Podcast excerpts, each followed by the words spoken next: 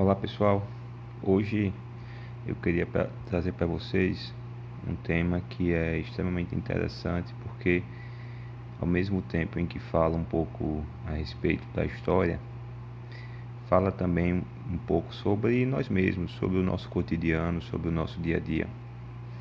Queria falar com vocês hoje a respeito de dois conceitos fundamentais né, que funcionam, vamos dizer assim é, estabelecendo entre eles uma oposição. No capítulo 1, que a gente já está acabando, do Anthony Giddens, ele fala da separação entre o conceito de etnocentrismo versus o conceito de relativismo cultural. Olha, pessoal, é, o etnocentrismo é um conceito bastante estudado pela antropologia, porque é, fez parte de um movimento em que é, as primeiras sociedades, vamos dizer assim, já na, na, na, era moderna, que tiveram contato com outras sociedades, sobretudo nos processos de colonização, elas desenvolveram né, essa perspectiva nas suas interações com, com os outros, né, com essas, é, essas outras culturas. Então, na medida em que, por exemplo, é, ingleses, portugueses e espanhóis, já na era moderna, começam a colonizar outros povos, a noção de etnocentrismo ela ganha proeminência na modernidade. O que é etnocentrismo, pessoal, basicamente falando? Etnocentrismo é avaliar é, o outro a partir do eu. É avaliar a outra cultura, a outra sociedade, a partir da minha cultura, a partir da minha sociedade. Ora, pessoal, na medida em que nós fomos formados numa dada cultura, nós aprendemos noções de certo e errado que são típicas, desculpa a redundância, né? O movimento, o pensamento relativamente circular, mas é só para me fazer entender a gente aprender os valores que são caros a nossa, é, nós aprendemos os valores que são caros à nossa sociedade. Né? Então a gente tem noções do que é certo, do que é errado, do que é bom e do que é ruim, do que pode, do que não pode, do que é real, do que não é, que foram é, que foram transmitidos para a gente no nosso processo de socialização e foram transmitidos dentro de uma dada sociedade. Não tem nenhum problema nisso. É assim que a coisa funciona, vamos dizer assim. A questão é que, na medida em que eu entro em contato com outra cultura, eu tendo a olhar aquela outra cultura a partir da minha lente cultural, a partir da minha noção do que é certo e do que é errado, a partir da minha noção do que pode, do que não pode, do que é real, do que não é. é e aí surge o etnocentrismo. O etnocentrismo é esse processo através do qual nós tendemos a enquadrar o outro de uma outra cultura, de uma outra sociedade, a partir é, daquilo que é importante para a gente, a partir das nossas lentes culturais. Né? Então, por exemplo, quando os portugueses chegam ao Brasil, né, o que é que eles dizem com relação aos indígenas que aqui moravam? Eles produzem um enquadramento moral, eles produzem um enquadramento a partir daquilo que eles consideram ser é, importante para eles. Eles imaginaram, ora, esses povos não têm, não usam roupa, não tem rei, não tem Deus. Logo, são povos inferiores. Né? O, a visão etnocêntrica produz essa subjugação, produz essa dificuldade ou essa impossibilidade de entender o outro. Por quê? Porque impõe ao outro critérios que para esse outro é, esses critérios não têm validade, não tem razão de ser. Por quê? Porque ele tem outro modo de vida. Então, não era que os indígenas, não era que os indígenas não tinham é, suas crenças, suas regras, suas hierarquias políticas de, de funcionamento do ponto de vista social. sua organização política, sua organização social, não que eles não tivessem valores, não que eles não tivessem moral.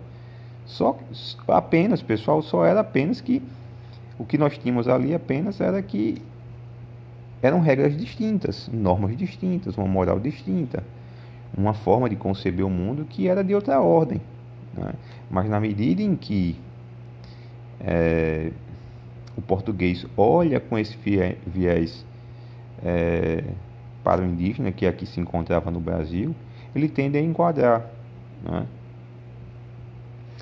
Eu acredito que vocês conseguem perceber que essa forma de enxergar a realidade do ponto de vista social, apesar de ser extremamente comum, não é? ela não é incomum, ela é, ela é cotidiana, ela é muito ruim para fazer sociologia. É muito ruim para conseguir caracterizar o outro devidamente, para conseguir compreender o outro devidamente. Tá? O que seria o inverso disso, pessoal? O inverso disso seria o relativismo cultural.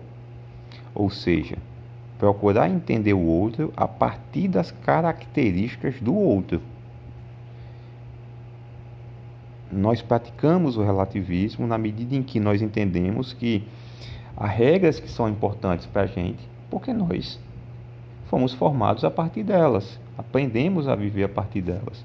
Assim como para outra sociedade, há regras que são importantes para aquelas pessoas. Né? Então há um mundo, do ponto de vista significativo, que faz sentido para mim, porque eu fui formado nesse mundo, assim como para outra sociedade, para outra cultura, há um mundo que faz sentido para aquelas pessoas. Então não há é, uma cultura que se caracterize como superior ou que possa ser enquadrado pelo viés da inferioridade. Não. O que há são, são culturas distintas, construções sociais distintas. E aí você consegue produzir um movimento do ponto de vista da análise no sentido de procurar entender as especificidades do outro a forma de agir, a forma de se comportar da, da outra sociedade, da outra cultura. O relativismo cultural ele é importante para fazer com que a gente consiga fazer sociologia. Nós não conseguimos fazer sociologia se não praticarmos o relativismo cultural. Por quê, pessoal? Porque na análise sociológica, constantemente nós estaremos nos deparando com comportamentos que não são, é, que não se enquadram exatamente naquilo que a gente considera ser o correto, naquilo que faz sentido para a gente. E se a gente olha o outro, o objeto de análise, que no caso são outras pessoas, quando a gente faz pesquisa, eu já disse a vocês que quando a gente faz pesquisa em sociologia, o outro também é um sujeito, não é, não é um objeto inerte como uma pedra, assim como, é, como na química ou na física, vamos dizer assim. Então esse outro, ele vai ter concepções sobre a realidade, sobre a sociedade, que muitas vezes é, são concepções que irão bater de frente com aquilo, com, irão de encontro àquilo que a gente acredita ser o correto. Não é? E aí não se trata de é, de estabelecer aí uma visão de hierarquia. Qual é o melhor comportamento, qual é o pior. Né? Isso é etnocentrismo. A ideia aí é procurar entender que no outro há um, uma perspectiva de agir que é distinta, mas que faz sentido para ele, assim como a minha forma de atuar, a minha forma de pensar, a minha maneira de, de se comportar faz sentido para mim. Né? E aí, nessa perspectiva relativista, a gente consegue fazer sociologia. Isso é importante, pessoal, do ponto de vista da análise sociológica, né? e não apenas do ponto de vista da compreensão dos processos de colonização, do ponto de vista histórico. Por quê? Porque é, numa sociedade complexa como a nossa, é? nossa sociedade, pessoal, é extremamente subdividida por grupos é? Nós estamos falando de uma mesma sociedade, uma sociedade é, moderna que está caracterizada pelo Estado-nação brasileiro, certo? Mas ainda assim, dentro da nossa sociedade, ela tem, por ser extremamente complexa, muitas subdivisões sociais, não é? do ponto de vista dos gostos, dos esportes, da maneira de constituir família, das atividades de trabalho, é? das religiões. Em cada, um dessas, em cada uma dessas áreas da sociedade, da nossa sociedade, nós encontraremos inúmeros subgrupos, vamos dizer assim, subdivisões entre as religiões, agnósticos, ateus, protestantes, é, católicos, ubandistas, é? Atividades esportivas, gente que não gosta, gente que faz futebol, gosta de futebol, outros que gostam de basquete, outros que jogam tênis, não é? é as constituições, as constituições familiares também as mais diversas, não é assim? Então, mesmo dentro da nossa sociedade, ainda que nós estejamos falando de uma sociedade é, que é essa nossa, nós nos colocaremos diante de inúmeras de inúmeros modos de vida. E aí a atividade sociológica, pessoal, ela precisa produzir, mesmo que você faça pesquisa em sua própria sociedade, a atividade sociológica ela deve abraçar a noção de relativismo cultural. Por quê? Porque mesmo dentro da mesma sociedade, numa sociedade moderna como a nossa, é, nós nos colocaremos diante de outras pessoas que serão objetos de pesquisa que produzem comportamentos que muitas vezes vão de encontro àquilo que nós entendemos ser o correto. Então, por exemplo, você é ateu e você precisa compreender, se você for tra trabalhar, por exemplo, com catolicismo, com, com bandismo, com protestantismo, você precisa compreender que há ali uma outra forma de se comportar, um outro universo de significação do mundo. Não é? Mesmo dentro da sociedade, você vai ter aí, nessa área da sociedade, uma divisão em que uma pessoa pratica um comportamento distinto do seu. Você não pode olhar o comportamento do outro a partir daquilo que você considera ser importante para você. Isso é etnocentrismo. Não é? Ponto de vista dos gostos musicais, é a mesma coisa, pessoal. De repente você não gosta de forró, ou você gosta de forró, mas não gosta de música eletrônica. E aí você vai trabalhar nessa área da, da sociologia e precisará compreender a formação de um gosto distinto do seu. Não é? Sociologia do esporte é a mesma coisa. Não é? Há hierarquias estabelecidas é, na produção da atividade esportiva. Acho que vocês conseguem objetivamente notar. É? Então, tem esportes que são mais relacionados às classes mais abastadas, outros é, que são mais próximos é, das classes sociais menos abastadas, esportes que são tidos socialmente como esportes masculinos, outros femininos, ainda que essas divisões sejam constantemente questionadas. Eu estou falando de uma visão, de uma visão geral, vamos dizer assim, estabelecida. É? E aí você vai ter que trabalhar com essa perspectiva no sentido de procurar entender essas diferenças na sociologia do esporte. Né? Procurar entender porque de repente você adora jogar futebol, mas a outra pessoa que se motiva em produzir uma atividade cotidiana de 10, 15, 20 quilômetros de corrida. Né? É, então, assim, você não pode enquadrar o comportamento dessa outra pessoa de maneira pejorativa é, de maneira negativa, porque você tem que procurar compreender o universo conceitual dessa pessoa, o universo significativo dessa pessoa. Por que ela produz aquele comportamento? O que é que a motiva? Quais são as regras que circundam essa forma de agir? Né?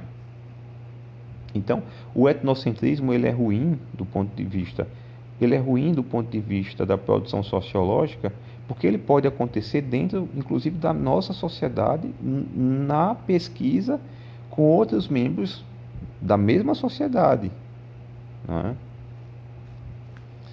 Normalmente, pessoal, o que nós temos estabelecido também é que em, em ambientes, vamos dizer assim, mais cosmopolitas, é, o relativismo cultural ele se instala né, com mais força. É, ambientes, vamos falar nesses termos, ambientes mais provincianos, é, há um certo quê de etnocentrismo ali gravitando, né, como visão compartilhada entre as pessoas. Né. É só uma impressão que eu estou aqui externando para vocês. Mas a, a, a minha questão fundamental é na atividade sociológica.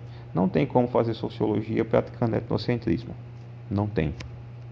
Porque você precisa entender por que a pessoa está praticando aquele comportamento. Você tem que é, é, é, guardar da, guardado aqui o devido exagero da minha fala, mas você tem que entrar na cabeça dessa pessoa.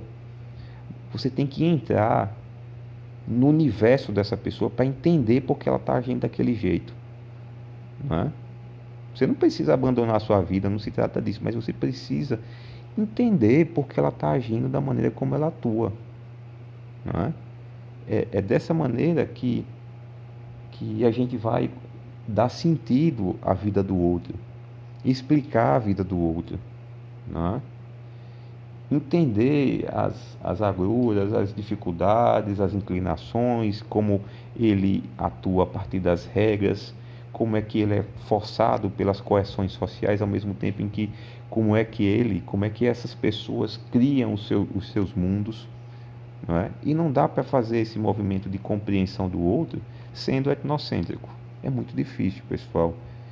Melhor dizendo, é impossível, porque você vai enquadrar negativamente essa outra pessoa, ao invés de procurar entender por que ela está praticando uma determinada ação, porque ela está tentando atingir um dado objetivo, porque ela construiu um determinado contexto, como é que ela participa de um contexto, é? como é que as pessoas se enredam numa determinada relação.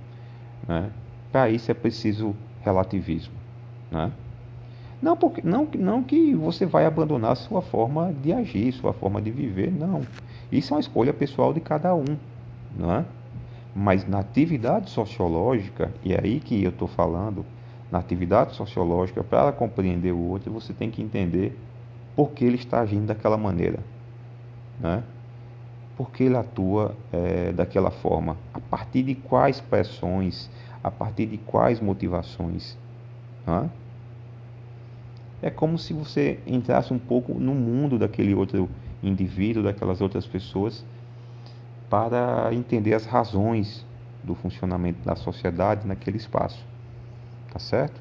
Então, há uma parte do primeiro capítulo em que ele fala sobre etnocentrismo e relativismo cultural. Foi o que eu tentei aqui apresentar para vocês a partir desse podcast de hoje, ok? Um abração, pessoal. Continue nas leituras. Um abraço.